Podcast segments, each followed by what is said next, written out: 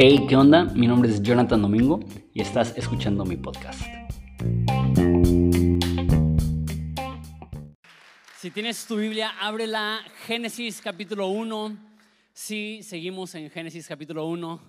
Es la cuarta semana. Si es la primera vez que nos visitas, mi nombre es Jonathan Domingo. Tengo el honor de ser uno de los pastores aquí en Horizonte y lo que solemos hacer eh, es estudiar libros de la Biblia completos de, principio a fin y estamos tomándonos la tarea de estudiar Génesis, que es el primer libro de la Biblia.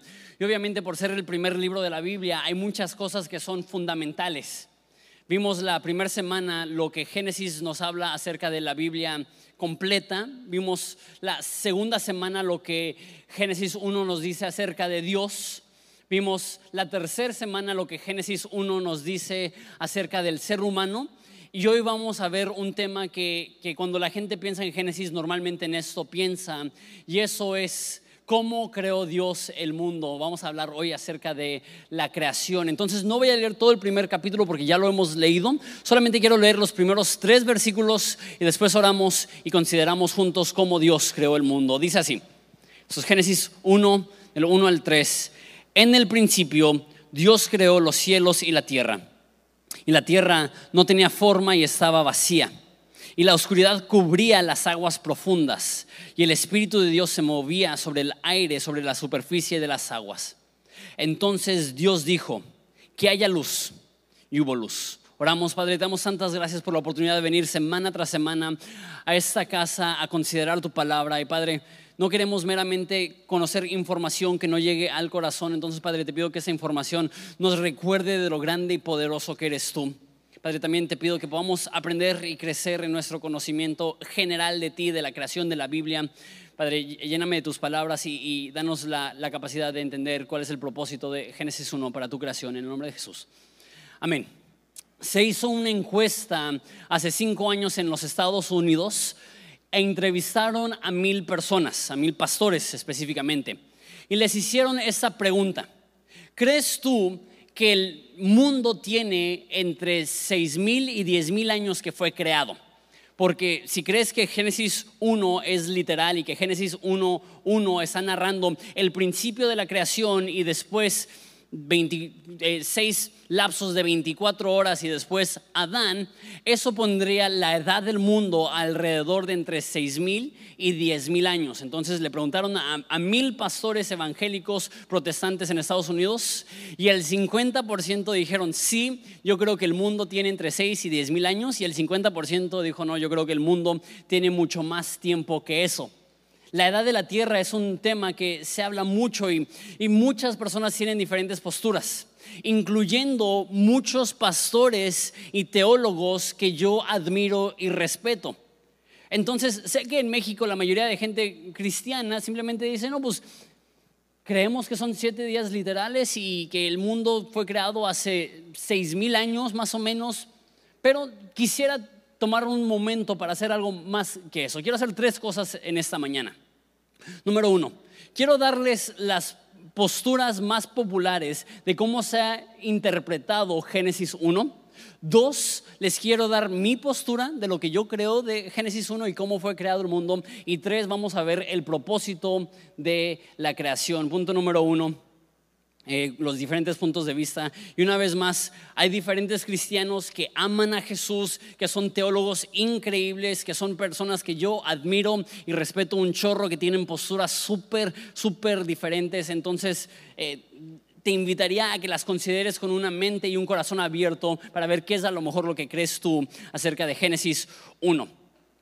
La primera teoría o la primera interpretación acerca de Génesis 1 es lo que se llama la teoría del hueco que hay un hueco entre Génesis 1 y 2 y Génesis 3. Entonces Dios crea el mundo y dice que la tierra estaba desordenada y vacía y el Espíritu de Dios se movía sobre la faz de las aguas. Crea el mundo, crea el océano, está todo ahí.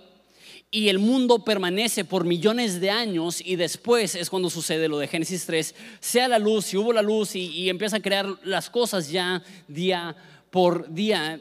Muchos pastores creen eso. Chuck Smith, el fundador de nuestro movimiento, creía en la teoría del hueco. Martín Lutero fundador de la Reforma Protestante, Carlos Spurgeon, probablemente mi predicador favorito, Agustín, todos tenían esa postura que la razón que el mundo se ve antiguo es porque el mundo es antiguo, simplemente la creación y el orden, eso es lo, lo reciente en cuanto a la creación ya de lo que está dentro del mundo. Otra teoría se llama día-era que cada día no es un día literal de 24 horas, sino que representa diversas eras y lo que usan muchas personas es lo que dice en Hebreos. Y la Biblia dice que para Dios un año es como mil años. ¿No podría ser entonces que para Dios un año sean como millones de años? Y que cada uno de esos días no representa un día literal de 24 horas, sino representa eras y etapas en la cual fue creado el mundo a través de un proceso de evolución, no, no sin Dios, sino guiado por Dios. Algunos teólogos prominentes que creen esto, Francis Schaeffer, Norman Geiser, creen esto, que, que día no es hablando de un día literal, es hablando de, de eras. Punto número tres, que Génesis 1 es alegórico o es poético, que no se debe de ver como, como una historia, o como datos científicos, sino como un poema que refleja ciertos atributos de Dios, que refleja ciertas partes de, su, de, la forma que Él es, que el enfoque no es la creación, entonces no debemos de verlo como un discurso o una clase o una enseñanza literalmente, sino verlo más poético, verlo como una alegoría. Personas que creen eso, creen que Dios utilizó eh, la evolución para crear. Personas que creen esto, eh, Tim Keller, uno de mis pastores predicadores favoritos, C.S. Lewis, autor de las Crónicas de Narnia y, uno de los cristianos más prominentes del siglo pasado, N.T. Wright, uno de los eh, teólogos más prominentes de, hoy en día, todos creen esto, que, que Génesis no es un, suceso literal, más bien es figurativo, es alegórico, es poético y sí es cierto en el sentido que, refleja cosas acerca de Dios, pero no lo debemos de ver como, como un registro histórico de día por día como fue creado el universo. La quinta forma de verlo es verlo literal, que el mundo fue creado hace eh, aproximadamente 6.000 a 10.000 años, que hace 10.000 años no existía nada más que Dios, los ángeles quizá, el cielo, pero no existía el mundo y hace aproximadamente 10.000 años Dios habla de la nada y se crean las galaxias y las estrellas y todos los planetas que existen tienen la edad de 10.000 años. Esa es la postura más común en México, simplemente leer Génesis 1 y verlo como literal algunos pastores prominentes que creen esto y una vez más, todos los que estoy mencionando, si no los conoces, son pastores que, que yo escucho, que yo leo, que yo admiro, que yo respeto. Y hago eso para que sepas que dentro del cristianismo hay diversas posturas. Rabbi Zacarías cree que es literal de el mundo joven, David Gusick, R.C. Sproul, Randy Alcorn, Martin Lloyd Jones, eh, todos creen que el universo es súper joven, tiene más o menos 10.000 años una postura más que leí, que, que no vi a varias personas que lo tenían, solamente vi a John Piper, que una vez más un teólogo que admiro mucho, que él cree que los seis días de la creación fueron a través de mucho, mucho tiempo, pero que la creación de Adán, eso sí es literal, que Dios tomó del polvo, formó al hombre, respiró aliento de vida y se levantó Adán y que eso es literal. Entonces, esas son varias posturas no sé, ¿qué crees tú? No sé si, si alguna vez has tomado el tiempo para considerar más allá, ¿son literales? ¿No son literales? Creo que muchos sí. Les digo lo que yo creo y después les digo por qué creo esto. Yo personalmente creo eh, en una tierra joven. Yo, yo, creo que el universo fue creado hace aproximadamente 10.000 años este, y tengo cinco razones por las cuales creo esto. Número uno, es la forma más básica de leer el texto. En el principio creó Dios los cielos y la tierra, y la tierra estaba desordenada y vacía, y el Espíritu de Dios se movía sobre las fases de las aguas, y Dios dijo, sea la luz, y fue la luz, y fue la tarde y la mañana del primer día, y fue la tarde y la mañana del segundo día, y fue la tarde y la mañana del tercer día. Simplemente la lectura más básica, más obvia, por decirlo así, de Génesis 1 es verlo como, como si fuera literal, es la forma más sencilla de leer ese texto. Dos, cuando Jesús y Pablo se referían a sucesos en Génesis, particularmente en los primeros capítulos, hablaban de ellos como hechos históricos. Pablo cuando hablaba de Adán dijo que por un hombre entró el pecado a la humanidad, haciendo referencia a Adán como un hombre histórico, literal.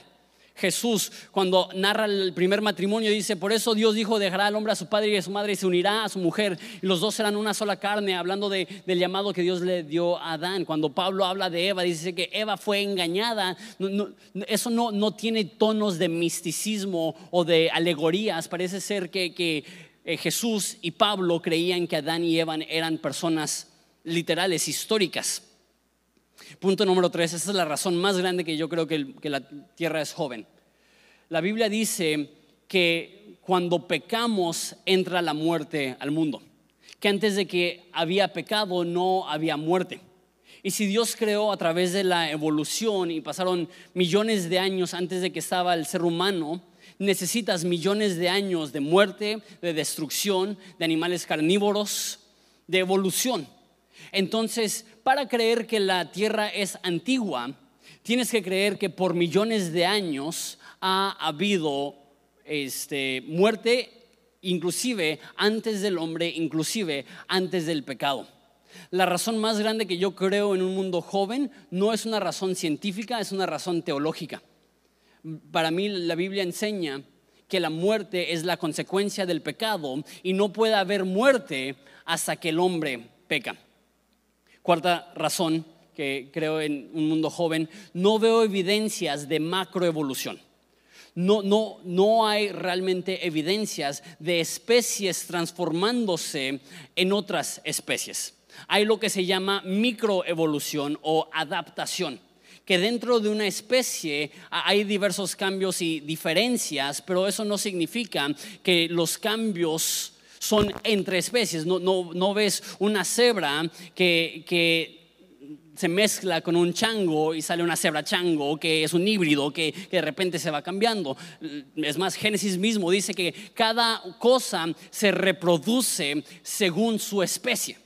Poniendo ese parámetro que los perros dan a los perros, algunos perros más chidos, algunos perros más gachos, chihuahuas, este, pero que mi mamá tiene un chihuahua. No, no, tengo que dejar de hablar de ese chihuahua porque la vez pasada me fue re mal cuando hablé del perrito ese. Pero bueno, mi mamá ama su chihuahua. Hay, hay, diversidad dentro de géneros y especies, pero no, no vemos la modificación de una especie a otra. Eso se ve hasta en el ser humano. Si tienes a un ser humano en África donde hay sol y calor, su, su piel va a ser más oscura. Si tienes a un hombre en Canadá donde está nublado a veces por meses completos, es gente de, piel más blanca, no, no es tanto una macroevolución de especie a especie, sino una adaptación y una microevolución dentro de la misma especie. Para mí, para creer en evolución, necesitaría haber muchísima más evidencia de macroevolución o de especies cambiando entre sí. Y número cinco, eh, he llegado al punto donde no me molesta creer en cosas locas. Creo en un libro donde hay un burro que habla. Mi, mi fe está fundada en Dios que se hizo carne, que murió, que tres días después resucitó, que subió al cielo en una nube y que un día va a regresar y todos los muertos resucitarán y aquellos que confían en Él vivirán en un mundo perfecto por el resto de la eternidad. Eso es lo que creo sé que muchos de ustedes tienen tiempo de cristianos y no se les hace loco o bizarro eso. Lo que creemos es muy, muy, muy loco. Entonces, para mí no es un conflicto interno pensar que Dios pudo haber creado el universo hace 10 mil años. Obviamente eso produce una pregunta muy obvia y es si el mundo es joven, hay evidencias científicas que apuntan a un mundo joven y no soy ni, teólogo, pero mucho menos soy científico. Entonces leí varios artículos y tomé tres evidencias que fueron las que mi cerebro de tres kilos caído y medio sonso pudieron entender. Creo que son buenas evidencias. Hay, muchas más, pero esas son algunas que resonaron conmigo. Una evidencia de un mundo joven es la sal que hay en el mar. Cada año se deposita a través de los ríos más sal en el mar de lo que se saca a través de evaporación cada año está un poco más salado el mar. Si el mar tuviera, porque los evolucionistas dicen que eso fue de lo primero que, salió, si el mar tuviera este, miles de millones de años, la cantidad de sal sería muchísimo mayor. Si usas la sal para ponerle fecha al mundo, te daría menos de un millón de años, alrededor probablemente de 200 o 300 mil años, que si Dios creó el mar ya con sal, entonces eso podría mostrar que el mundo es joven. ¿Por qué? Porque la, la cantidad de sal en el mar demuestra no un océano que ha existido por miles de millones de años, sino por cientos de miles, a lo mejor. Otra evidencia que se me hizo interesante es que cada año la, fuerza gravitación, no sé si se dice así, pero la fuerza de gravedad del mundo se va debilitando y cada año se va alejando un poco la luna del, del mundo. Y si el mundo tiene 10.000 años aproximadamente en ese tiempo, se ha alejado como 250 metros la luna de la Tierra. No es mucho. Pero si multiplicas esos por miles y millones de años, la luna hubiera sido parte de la Tierra hace como 50 millones de años. Es muy loco pensar, pues creían que los dinosaurios vivían hace 65 millones de años. Entonces es ilógico pensar que la luna estaba fusionada con la Tierra hace tan poco tiempo. Entonces la distancia de la luna de la Tierra podría indicar que también el mundo es bastante joven. Y para mí la, la prueba que se me hizo más interesante es la cantidad de seres humanos que hay en el mundo desde que existe la historia registrada del mundo, ha sido eh, constante el nivel de, de nacimiento de los humanos. Cada 150 años se duplica la cantidad de personas que hay en el mundo. Entonces, si vas dividiendo cada 150 años por dos, te daría aproximadamente una familia hace como 5000 años que quedaría súper bien con el recuento de, Génesis y Noé y su familia y la reproducción que hay en ellos. Sí, lo que dicen los evolucionistas es cierto que los Homo sapiens tienen como 200 mil años, deberíamos de pensar que hubieran muchísimo más humanos en el mundo por el, el nivel de reproducción constante que ha habido a lo largo de los últimos 5.000 años. Entonces, sí hay evidencias que podrían apuntar a un mundo joven. Como digo, la razón que creo en un mundo joven no es por la evidencia científica, es por mi convicción teológica, pero me da gusto saber que sí hay algunas formas de darle edad a la tierra que indican una edad joven. Entonces eso me lleva a la próxima pregunta. Si es que la tierra es joven, ¿por qué se ve vieja? Porque tomas piedras y haces un proceso científico para estimar la edad de esa piedra y te sale a miles de millones de años o, millones de años. Yo creo que cuando la Tierra fue creada ya tenía la apariencia de edad. Yo creo que Adán cuando tenía un, año, un, perdón, un día de haber sido formado no parecía un bebé de un día, parecía un adulto. Y si lo hubieras visto a Adán, hubieras dicho, esa persona tiene 25 años o, 30 años o, 20 años, aunque tuviera 30 segundos. Creo que si en el primer día de la creación hubieras cortado un árbol, hubiera tenido los aros que salen cada año. Creo que si hubieras tomado el primer día de la creación un puño de tierra, le hubieras dado una fecha, te hubiera salido millones de años. Creo que desde el primer día de la creación, la luz de las estrellas ya estaba conectada al mundo, entonces aunque están a millones de años luz de distancia, la luz ya estaba conectada. O sea que el, mundo fue creado con la apariencia de ser un mundo viejo, cuando en realidad no es un mundo viejo si, si es que decides creer en una postura literal de Génesis 1. Entonces se, se ve vieja simplemente porque si hubieras tomado desde el primer día ya tenía la apariencia de antigüedad. Eso me lleva a otra pregunta súper común. Si la Tierra es joven, 10.000 años, ¿cómo explicas los fósiles y los dinosaurios? Y una vez escuché a un cristiano que dijo, los dinosaurios no existieron. Dios puso fósiles en el piso para probar la fe de la humanidad. Yo con razón se burlan de los cristianos. Es muy evidente que hay fósiles que indican la existencia de dinosaurios, de, animales enormes que existían tiempo atrás. La pregunta es, ¿cuánto tiempo? ¿Miles de años o millones de años? Si, si es reciente, ¿cómo explicas tantos fósiles? Una vez más, no soy científico, pero los científicos creacionistas creen que el diluvio explica esto. Porque para que haya un fósil no es suficiente que muera un animal, que es lo que pasa cuando muere un perro aquí en la calle y dejan su, su, su, cuerpo muerto ahí, se convierte en un fósil. No. Lo que necesitas es que un animal muerto sea cubierto por lodo y después se le, se le aplique presión y eso es lo que crea fósiles. Entonces, ¿cómo explicas los millones de fósiles que hay alrededor del mundo? Ok, pueden ser desastres naturales o a lo mejor fue un desastre natural que cubrió a millones de animales al mismo tiempo, creando millones de eh, animales y probablemente produciendo la extinción de los dinosaurios a través del diluvio. Yo sí creo que hubo dinosaurios y, la evidencia es obvia. Existieron dinosaurios, pero creo que eso no contradice un mundo joven. Inclusive cosas como preguntas que se hacen como el Gran Cañón.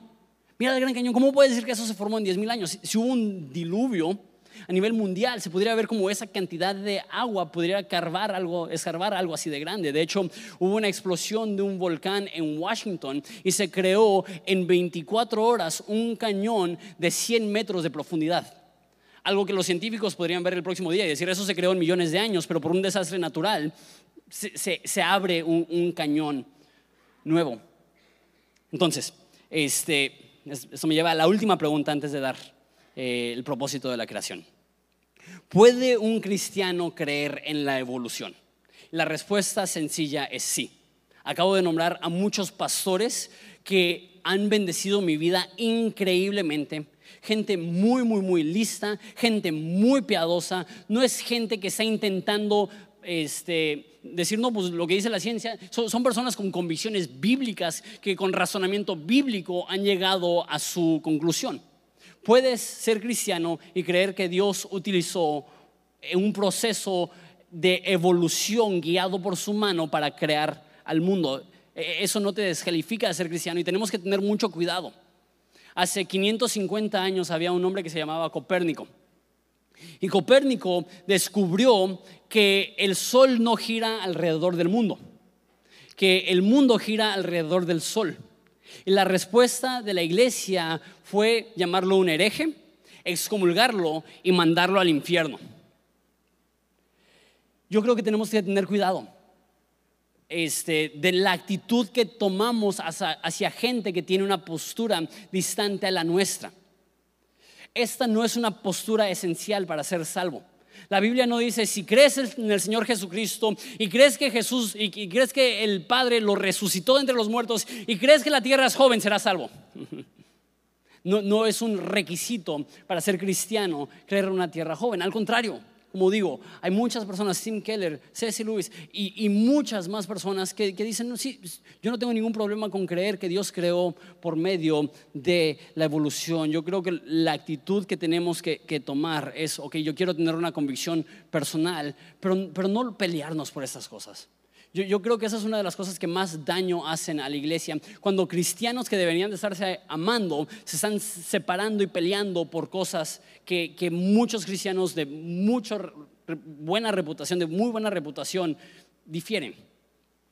También es importante saber que hay muchas personas que la razón que batallan para creer en el cristianismo es porque sienten que ser cristiano es darle la espalda a la ciencia, que simplemente no es cierto la gran mayoría de científicos a lo largo de la historia han sido cristianos.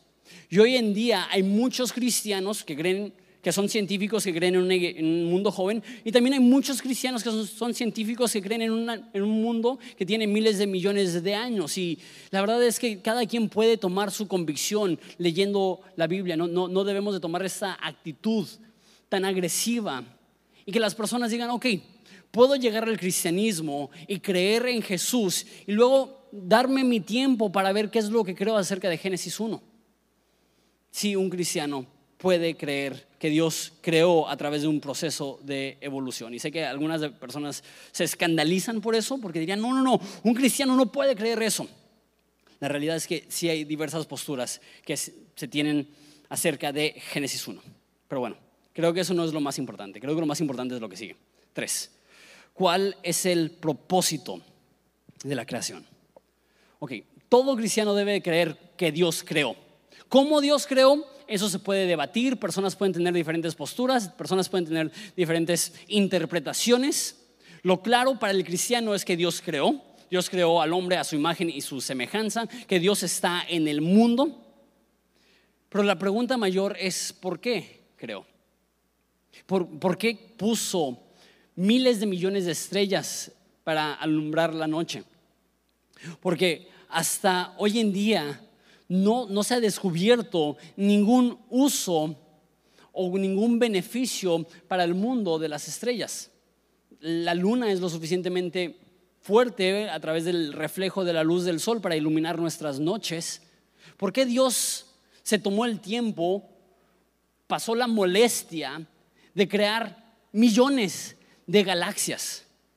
Que cada puntito que ves en el cielo representa una estrella, la mayoría más grande que el tamaño de nuestro sol, y cada estrella probablemente representa un sistema solar, y hay millones de galaxias que representan millones de estrellas cada una. De hecho, un científico dice, si ves al cielo, en el puro espacio de la luna, la luna está tapando probablemente 100 galaxias. Ahora imagínate cuántas lunas caben en, el cielo en la noche cuántas miles, sino que millones de galaxias hay en el universo, cada una con un tamaño que no podemos comprender y ningún uso práctico que sepamos nosotros para la humanidad, más que el ser humano ve al cielo de noche y diga, no manches, Dios existe. que el humano vea de noche y diga, esto no es un accidente. Eso tiene la mano de Dios marcada de principio a fin. El cielo, dice David, cuenta el firmamento, cuenta la gloria de Dios. Las estrellas cuentan de su gloria. La creación, todo apunta a lo grande que es Dios. Y cuanto más consideras la creación, más debemos de enamorarnos de la creación. No es que la creación sea Dios, pero Dios está en la creación manifestándose. Dice en Romanos que los atributos de Dios, los invisibles atributos de Dios, se hacen vistos a través de lo creado. Tengo una cita de C.S. Lewis este, que, me gustó mucho. Dice, lo, podemos ignorar la presencia de Dios, lo podemos ignorar, pero no lo podemos evadir. El mundo está poblado por Él, camina por todas partes de incógnito. Me encanta la palabra incógnito, pero me encanta cómo dice eso Ceci Luis. Dios está en todas partes, aunque no lo veas, no lo sientas, no lo percibas o lo ignores, Él está presente. Lo puedes ignorar, pero no lo puedes evadir. Dios está detrás de cada cosa creada y al observar la creación podemos aprender acerca de Dios. Y no solamente de Dios en general, sino del poder de Dios. Dice Jeremías 32, 17, oh Señor soberano, soberano significa que reina. Hiciste los cielos y la tierra con tu mano fuerte y tu brazo poderoso. Nada es demasiado difícil para ti. Al ver la creación nos damos cuenta de lo infinitamente poderoso que es Dios. Y creo que batallamos a veces para tener una postura correcta de qué tan fuerte es Dios. Tenemos esta actitud medio extraña que vemos a Dios en su debilidad, vemos a Jesús en su debilidad. El arte cristiano, las pinturas cristianas que, que cuando pensamos en Jesús pensamos en ese. Nos hacen pensar en un Jesús débil. Estoy viendo una serie ahorita, se llama Vikingos, Vikings, de History Channel. No, no me juzguen, pero bueno. Y en esa serie los vikingos están conquistando a los cristianos. Y una de las cosas que batallan los vikingos es cómo puedes adorar a, este Dios. Y, ven imágenes de Jesús crucificado, débil, y su Dios torra así todo musculoso y con un martillo. Y dicen, mi Dios está más chido que tu Dios. Mira nada más los brazos con eso. Y tenemos una actitud tan, tan limitada y humana y débil inclusive de Jesús. Jesús oró en Juan 17. Dijo, Padre, que me vean con la gloria que tuve contigo desde antes de la fundación del mundo. Nos dice el principio de Juan que todo lo que existe fue creado por Dios y todo lo que existe, la creación desde lo más vasto del universo hasta lo más complejo de una célula, es simplemente Dios mostrando su músculo y mostrándonos cuán poderoso es para que nosotros al ver la noche y las estrellas estemos convencidos sin lugar a duda que Dios existe y que Dios es fuerte. No solamente Dios existe, Dios es fuerte, pero lo que la Biblia sigue diciendo es que Dios se interesa de su creación, Dios se interesa de ti. ¿Cuánta fe tendrías Si cada vez que oras recuerdas, le estoy orando al creador del universo. ¿Cuánta fe tendrías cuando si cada vez que oraras te acuerdas, Él creó la tierra con su mano fuerte y su brazo poderoso? Nada es demasiado difícil para mí. ¿En qué momento dejamos de estar asombrados de la creación y de cómo la creación refleja la grandeza de Dios? ¿En qué momento pasamos de que, todos nos, de que todo nos asombrara a que ahora nada nos asombra. Y la monotonía, la repetición y la redundancia de la vida. A lo mejor eso significa que, que debemos de ser como niños para ir al reino de los cielos, que el reino de los cielos es, es como un niño. Yo tengo un niño de cuatro años y súper, súper curioso. Estábamos caminando a la tienda el otro día, estaba a punto de pisar una hormiga y, y la vio y no la pisó y se detuvo. Yo ya me estaba yendo, lo estaba dejando ahí en, la banqueta solito. se detuvo y se puso así de, perrito y se acercó a unos cuantos centímetros de la hormiga y le empieza a ver. Y, con ojos así de, wow, eso es como un pequeño animal. Y así como, vámonos Juan, ¿no? ¿En qué momento perdimos el asombro de, un árbol que provee sombra? una madre que da luz y después amamanta y la conexión que hay entre esa mamá y ese hijo. De el sol que se pone y sale todos los días. De un niño, algo, una de las cosas que más me encanta, me hace casi llorar, es ver a niños reír a carcajadas, la, inocencia de eso. ¿En qué momento dejó de impresionarnos eso? Tengo una cita un poco larga, pero está muy chida, va a estar en pantallas es de G.K. Chesterton, un, teólogo del siglo pasado. Dice, porque los niños abundan en vitalidad y tienen un espíritu feroz y libre. Por eso quieren que se repitan las cosas. Si eres papá, estás bien familiarizado con eso. Siempre dicen, hazlo otra vez. Y el adulto tiene que hacerlo vez tras vez hasta que se siente muerto. Porque los adultos no tienen la fuerza para soportar la monotonía. Pero quizá Dios sí es lo suficientemente fuerte para soportar la monotonía. Es posible que todos los días Dios le dice al sol, hazlo otra vez. Y cada noche le dice a la luna, hazlo otra vez. No es necesario, no es necesario que cada lirio se parezca. Dios hace cada uno separado, pero no se cansa de hacerlas. Quizá Él tiene el apetito eterno de infancia. Porque nosotros pecamos y envejecemos, pero nuestro Padre es más joven que nosotros.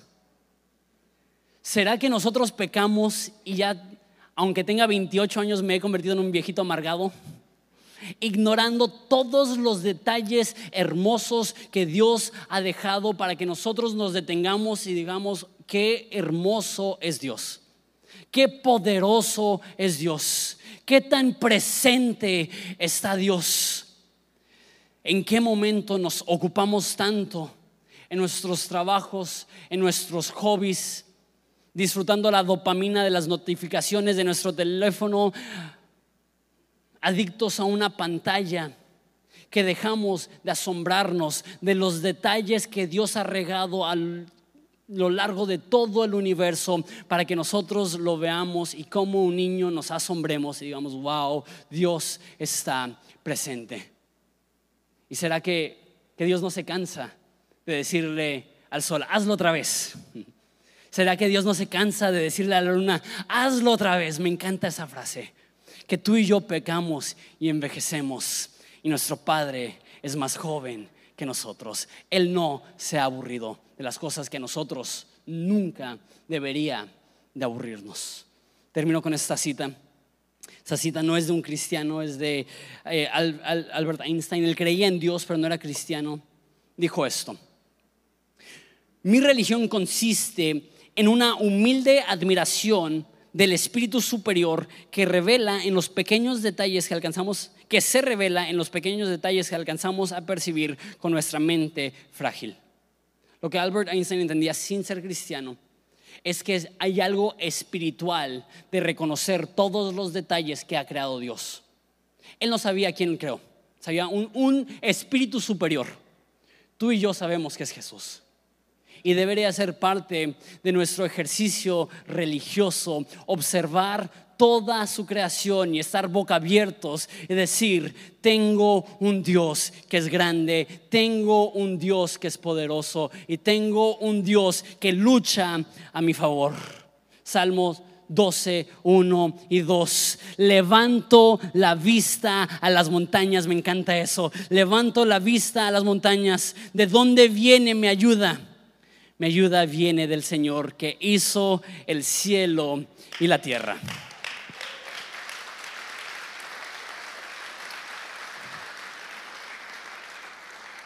El propósito de la creación es vislumbrar la gloria de Dios. Dice el autor de Romanos que todo es de Él, por Él y para Él. A Él sea la gloria por los siglos. Amén. Espera si nos ponemos de pie y oramos.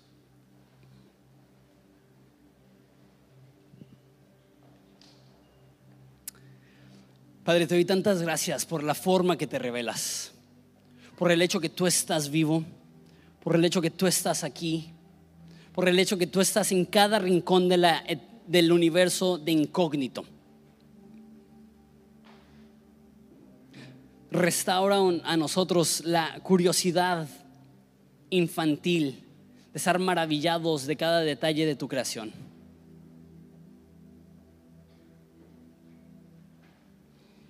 Que regresemos a, la sencillez de entrar al océano, sumergir nuestros pies en el agua fría, respirar profundo y decir, Dios hizo esto. Ir al bosque, escuchar los pájaros y reconocer que cada chiflido y cada ruido del bosque es la forma que la creación anuncia tu gloria. Que podamos escuchar la lluvia, ver las nubes, ver el sol y las estrellas y saber que tú estás detrás de todo eso, luciéndote, mostrando tu poder, mostrando tu fuerza.